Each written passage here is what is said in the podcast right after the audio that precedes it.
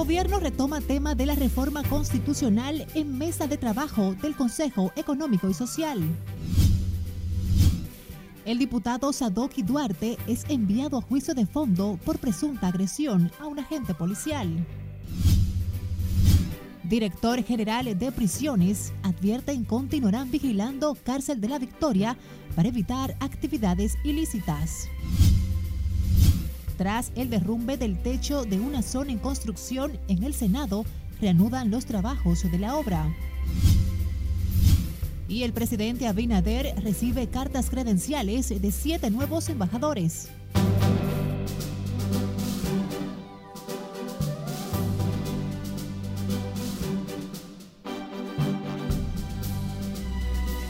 Muy buenas tardes, feliz miércoles, mitad de semana. Gracias por acompañarnos. Iniciamos la primera emisión de Noticias RNN. Graciela Acevedo les saluda. Iniciamos esta emisión con el gobierno que volvió hoy a plantear la modificación de la Constitución de la República para introducir el Ministerio de Justicia y la independencia del Ministerio Público. Así lo formuló esta mañana el consultor jurídico del Poder Ejecutivo, Antoliano Peralta en su discurso de apertura de los trabajos de la primera mesa temática sobre transparencia e institucionalidad del Consejo Económico y Social. Nuestra compañera Lauri Lamar nos tiene más detalles en directo desde el Palacio Nacional. Buenas tardes, Lauri. Gracias, buenas tardes. El gobierno sigue abogando por la independencia del Ministerio Público para una mejor funcionalidad de las altas cortes y los demás órganos constitucionales de control. Modificar sus respectivas bases normativas empezando por una reforma de la propia Constitución. Para esto es necesaria la reforma constitucional, según plantea el consultor jurídico Antoliano Peralta en la primera sesión de trabajo de la mesa temática sobre la transparencia e institucionalidad. La reforma constitucional será complementada con una serie de iniciativas legislativas para regular de manera específica cada una de estas instituciones de control. Peralta también plantea producir una serie de propuestas normativas que actualicen el ordenamiento nacional como la eficiencia gubernamental. Se buscará crear la creación de órganos novedosos en el aparato estatal dominicano, pero necesarios para la consolidación de una reforma sobre transparencia e institucionalidad, como es el caso de la propuesta para la creación del Ministerio de Justicia. En este primer encuentro se definió la metodología con la cual serán presentados los temas para el consenso entre el gobierno, los partidos políticos, la sociedad civil y el empresariado, con la mediación del Consejo Económico y Social, donde también se discuten otras reformas. La próxima sesión de este grupo de trabajo que acordó reunirse cada 15 días será el próximo miércoles 16 de febrero. De mi parte es todo retorno al estudio. Gracias por estos detalles, Lauri Lamar. En otra información, la jueza especial de la Suprema Corte de Justicia, Nancy Salcedo, envió hoy a juicio de fondo al diputado por la provincia Sánchez Ramírez, Sadoki Duarte, acusado de haber golpeado a un agente de la policía en medio de un operativo. Nelson Mateo con los detalles. Se trata de un incidente ocurrido en Cotuí en diciembre del 2020 entre el diputado y una patrulla de la policía que apoyados por la fiscalía intentaban hacer cumplir el toque de queda. La agente Dislady Heredia lo sometió a la justicia alegando que el congresista le propinó una bofetada. Y estuve cerca de ella, donde se va a demostrar realmente nuestra inocencia en este hecho, porque nunca en mi vida he tenido actitudes agresivas y mucho menos con la mujer. He sido un defensor toda mi vida. Tras valorar las pruebas, la jueza especial lo envió a juicio de fondo por violencia de género. El Ministerio Público está actuando a requerimiento de una querella que se puso en movimiento de la acción pública. El Ministerio Público hizo sus investigaciones y procedió, como establecen las normas, a llamar a las partes en los interrogatorios y presentó acusación contra el diputado Sadok. Sin embargo, Sadoki insiste en que en un juicio de fondo demostrará que no golpeó a esta agente policial. Pero, en definitiva, nosotros tenemos ahí depositada la prueba de más de 26 testigos. Depositamos un video donde demuestra que yo no tuve nunca ni contacto con esa persona, ni tuve cerca de ella. Ahora, el proceso penal por violencia de género del diputado Sadoki Duarte pasa a la segunda sala penal de la Suprema Corte de Justicia. La agente policial que sustenta la querella no quiso hablar con la prensa. Nelson Mateo, RNN. Hablamos ahora del director general de prisiones, Roberto Hernández Basilio, advirtió hoy que continuarán vigilantes para que el tráfico de armas, drogas y otros privilegios sean cosa del pasado en la cárcel de la Victoria. El funcionario prometió que mientras exista un solo ilícito en el interior de esa cárcel, la administración secuestrada no saldrá del penal. Sociedad dominicana debe estar claro en que todo eso que se ha dado en las cárceles tiene que llegar a un punto y esos eh, internos, esos dominicanos que fallecieron en ese evento del día 16, deben contar con que nosotros como autoridad no vamos a dejar esa condición impune. El director de prisiones precisó que es tarea fundamental de su gestión y la Procuraduría General de la República que en ese penal no se repita el motín armado que el pasado 16 de enero terminó con tres muertos y 10 heridos. En ese sentido, garantizó que sobre esos incidentes habrá serias consecuencias. A propósito del tema, diversas reacciones ha generado en la comunidad jurídica los hallazgos de la Procuraduría en conjunto con el Ministerio de Defensa en la cárcel de la Victoria, luego de la muerte de tres reclusos en un motín. Margaret Ramírez nos amplía. No, no, ninguna sorpresa. La Victoria siempre ha sido un centro de cultivo.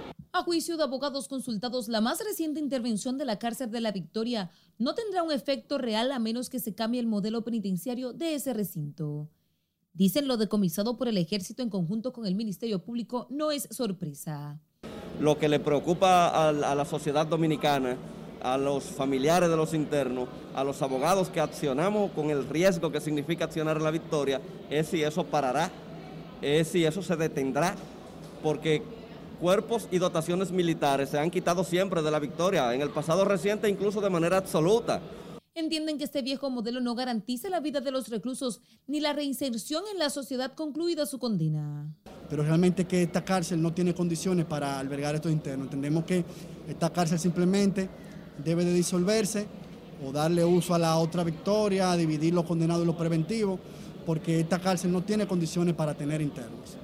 Las autoridades penitenciarias desmantelaron los equipos tecnológicos instalados en un edificio físico que operaba como un centro de retransmisión de señal de Internet que permitía tener Wi-Fi a todos los privados de libertad de la Penitenciaría Nacional de la Victoria e incluso a residentes de la comunidad. Además, incautaron drogas y armas de fabricación casera. No hay duda que todas esas armas, celulares y todo lo que entra a la Victoria eh, es con, la connivencia de la policía y de los militares que custodian a los presos. No hay duda. Y pero eso no es solamente ahora. Eso siempre ha sido así.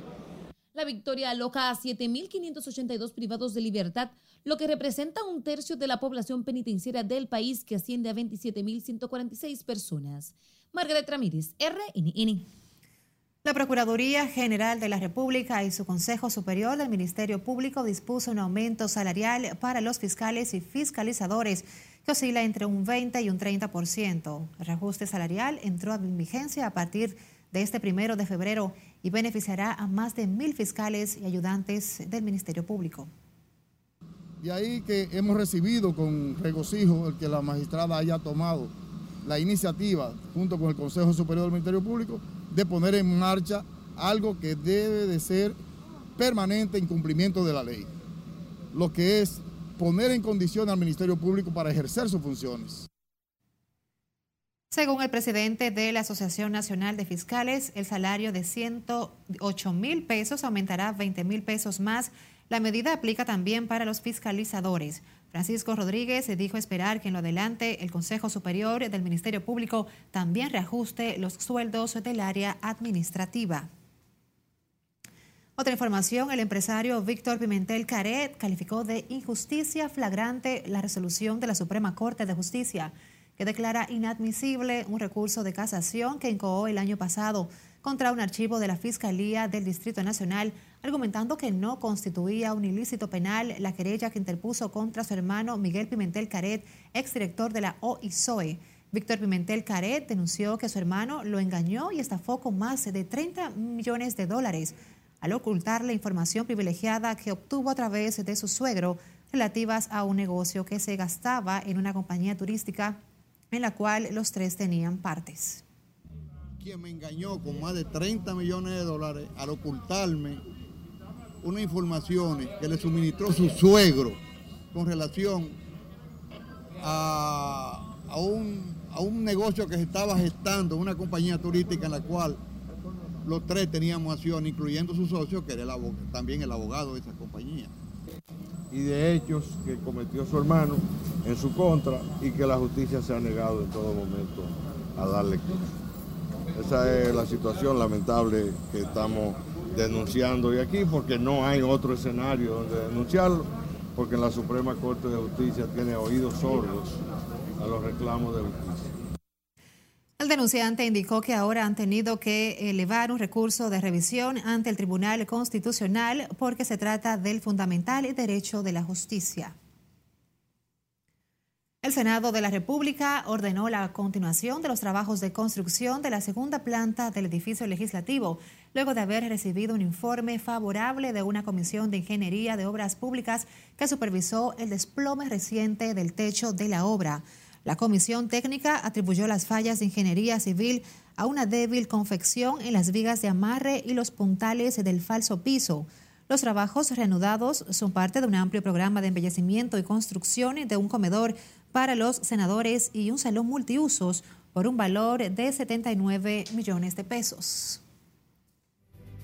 Recuerde visitar Noticias RNN, nuestro usuario, arroba Noticias RNN en Facebook, Twitter e Instagram, para que siempre se mantenga informado. Por supuesto, envíenos sus denuncias a través de nuestro WhatsApp 849-268-5705.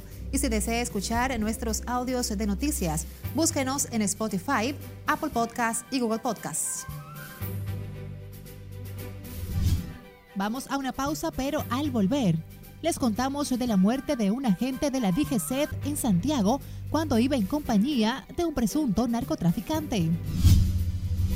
Y la DNCD continúa dando duros golpes al narcotráfico. Los detalles cuando retornemos. Siga con Noticias RNN Primera Emisión.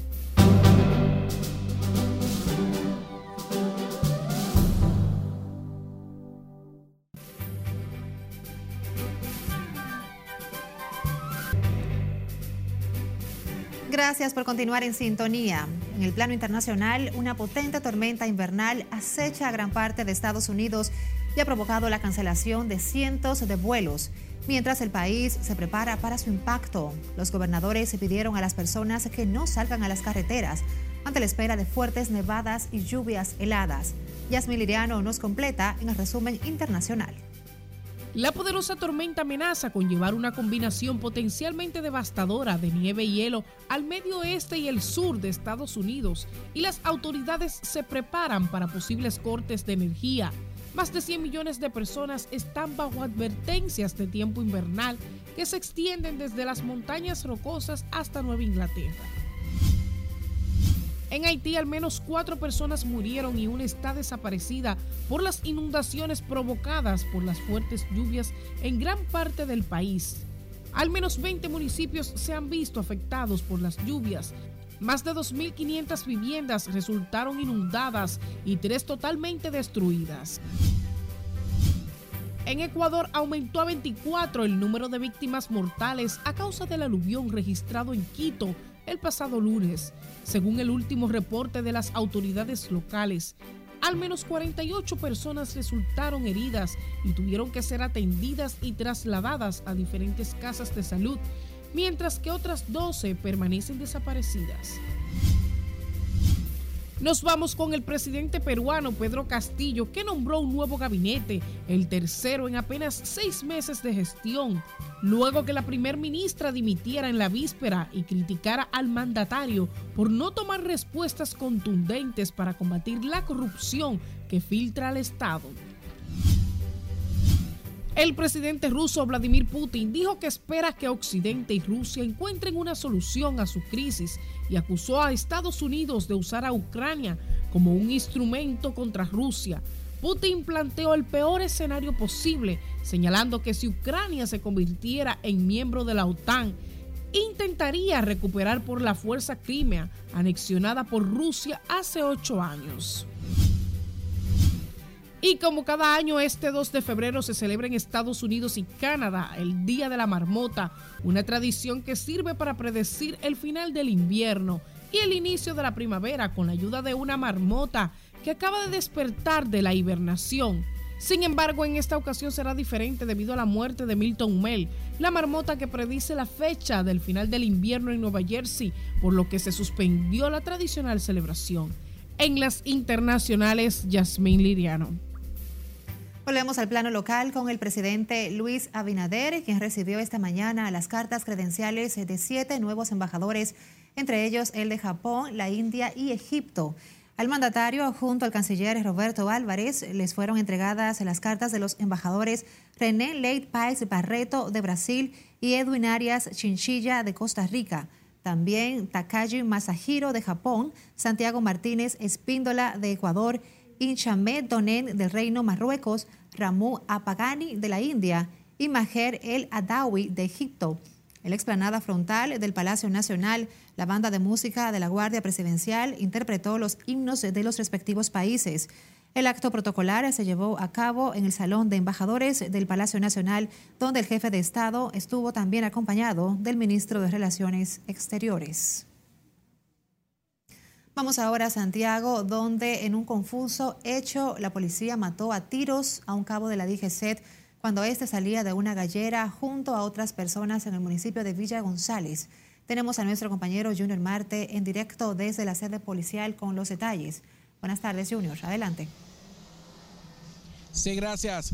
Efectivamente, el vehículo donde se desplazaba el agente de la DGC presenta varios impactos de bala. En el momento de ocurrir el hecho, Alejandro García Ramírez, vocero de la policía en Santiago, informó que la víctima de Alberto de la Rosa de la Cruz, de 21 años, acompañaba supuestamente a un conocido narcotraficante al momento del hecho de sangre. En la calle Villa del Yaque del municipio Villa González, provincia de Santiago, estaba acompañado del reconocido narcotraficante John Carlis Rodríguez Brioso, de 29 años, detenido y de otros dos individuos ya identificados que lograron escapar. El agente presenta tres disparos que le cegaron la vida. Fue llevado a la morgue del cementerio del ingenio para los fines legales. El proceso está en la fase investigativa. Vamos a darle la oportunidad y el tiempo a los investigadores. Otras versiones indican que los miembros de la DICRIN hirieron mortalmente a la gente tras dispararle a un presunto delincuente que salía de la gallera. El agente de la DGC era oriundo de San Cristóbal. En torno al caso, tanto el Ministerio Público como la policía abrieron una investigación, investigación que es encabezada por el director general de la policía, Eduardo Alberto Ten. Regreso contigo. Gracias, Junior, desde Santiago, por este informe. La Dirección Nacional de Control de Drogas y la Armada Dominicana incautaron 884 paquetes de cocaína en dos operativos de interdicción marítima realizados en la provincia de Barahona y la Altagracia. En estas operaciones en contra del narcotráfico internacional se apresaron a cuatro dominicanos. Vanessa Valdés con más detalles. Adelante. Muchísimas gracias, así es, buenas tardes. La Dirección Nacional de Control de Drogas informó en el día de hoy que ocuparon 848 paquetes presumiblemente cocaína en la Altagracia y Barahona. Incautaron otros 175 paquetes presumiblemente cocaína los operativos de interdicción se realizaron durante esta madrugada de la región sur y este del país.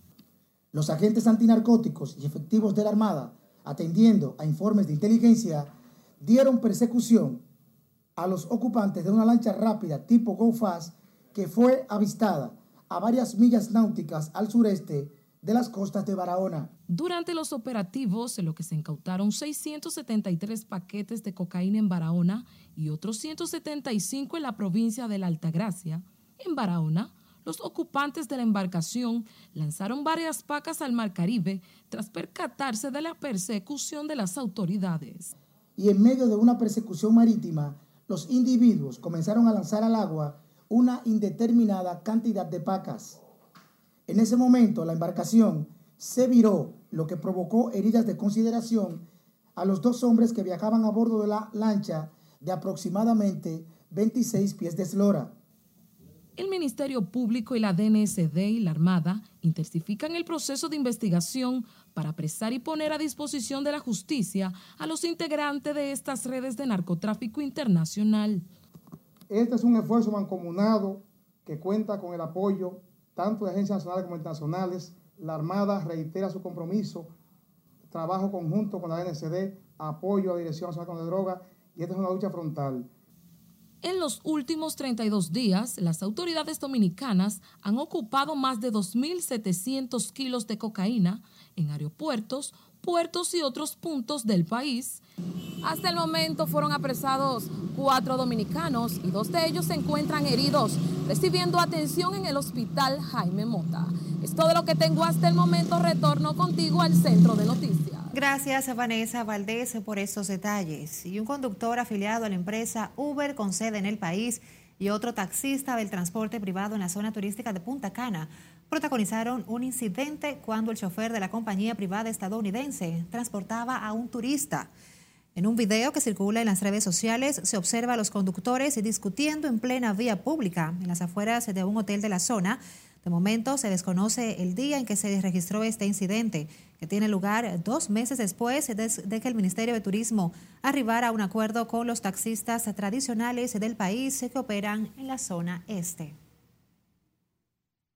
Cambiamos información. El personal de salud del Hospital Materno Infantil San Lorenzo de los Mina se manifestó este miércoles en las instalaciones de ese centro de atención en demanda del desembolso del pago por sus prestaciones correspondientes al mes de enero presidente del Colegio Médico Dominicano, Senen Cava, encabezó una manifestación en el hospital donde se paralizaron las labores a tempranas horas de la mañana de hoy.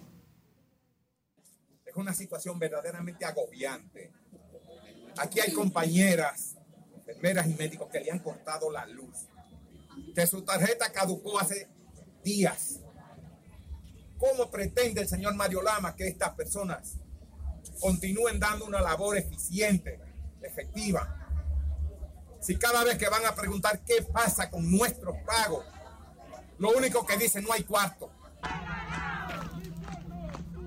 Tras el paro de labores en el materno infantil San Lorenzo de los Mina, el personal médico también pide se incluya avionalistas y enfermeras a quienes marcharon en los alrededores del hospital para manifestar su inconformidad con la situación.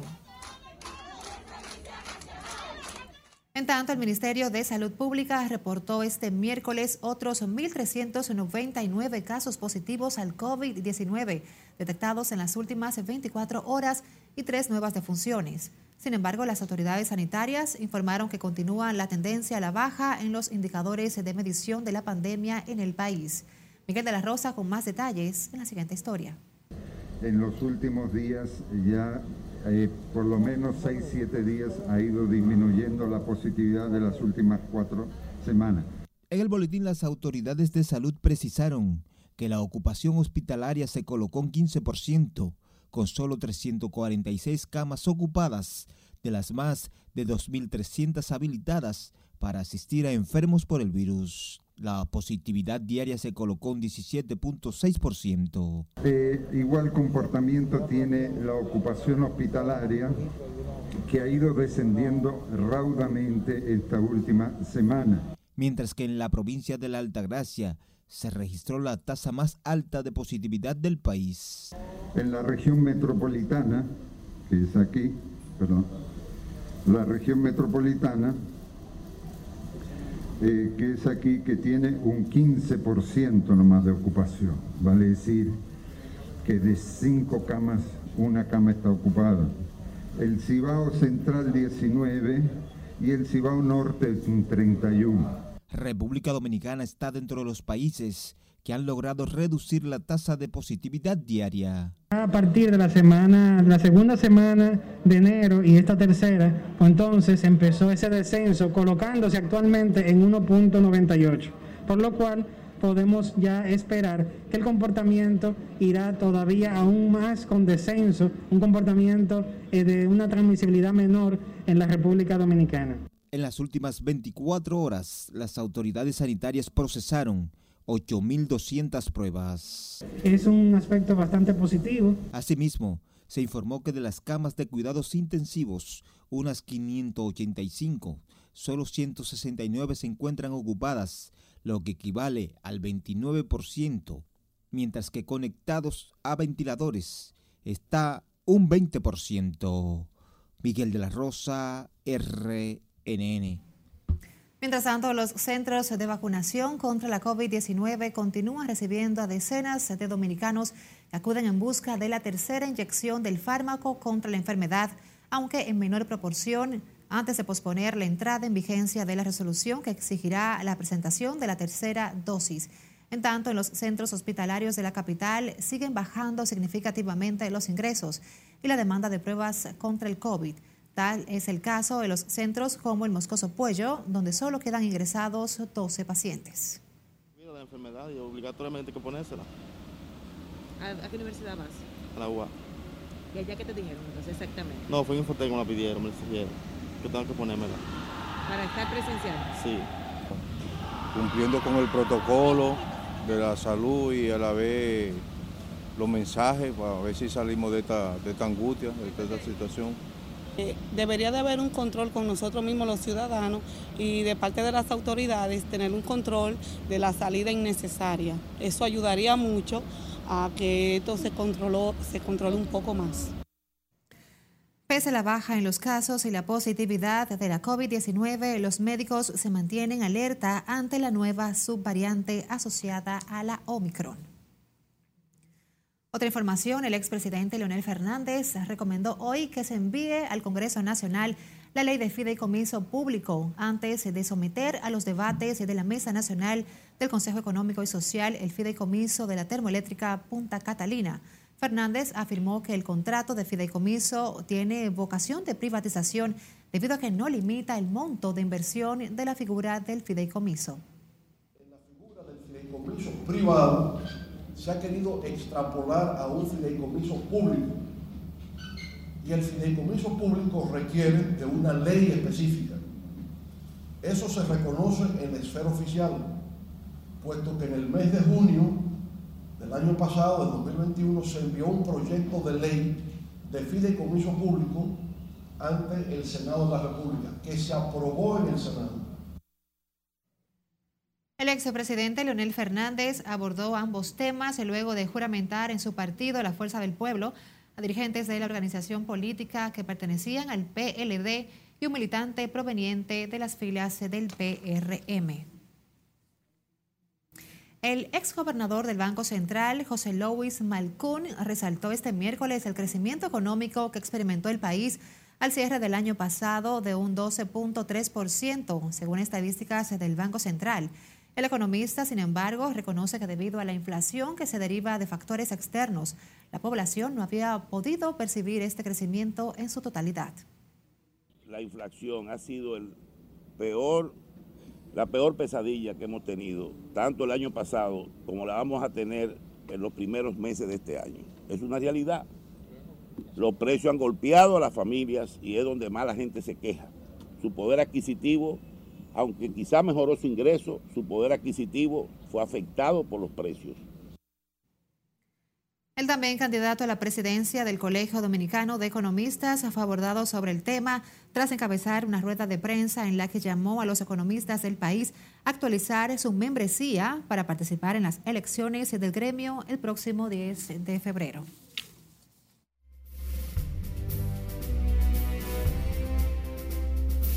Y seguimos hablando de Serie del Caribe Santo Domingo 2022 y por supuesto nuestro editor deportivo Manuel Díaz nos tiene los últimos detalles. Buenas tardes Manuel, cuéntanos. Saludos buenas, continuamos esta cobertura de la Serie del Caribe Santo Domingo 2022 y en la ocasión el Salón de la Fama de la Serie del Caribe recibe a cuatro dominicanos. Como propulsor, Juanchi Sánchez de Santiago muy merecido. David Ortiz, que recibe su tercera exaltación en menos de 90 días. Y Tony Batista Aguilucho, un estelar de estelares. Claro que don Pepe Lucas, otrora jugador de antaños de la República Dominicana también hizo lo propio y está en el Salón de la Fama. ¿Por qué dominicanos? Es que hace un tiempo la Serie del Caribe solo exalta a personas, propulsores o jugadores del país anfitrión y así contar siempre con su presencia total. Felicitaciones a los organizadores. Recuerden que desde las 3 de la tarde la serie semifinal en el Estadio Quiqueya Juan Marichal y usted no se pierde ningún detalle si está conectado con rnn.com.do y sus plataformas de redes sociales. Es un placer para nosotros mantenerlos informados. Voy regresando a los estudios. Gracias Manuel, como siempre, por mantenernos actualizados sobre estos últimos detalles de la Serie del Caribe que se celebra aquí en nuestro país. A ustedes las gracias por acompañarnos. Feliz tarde.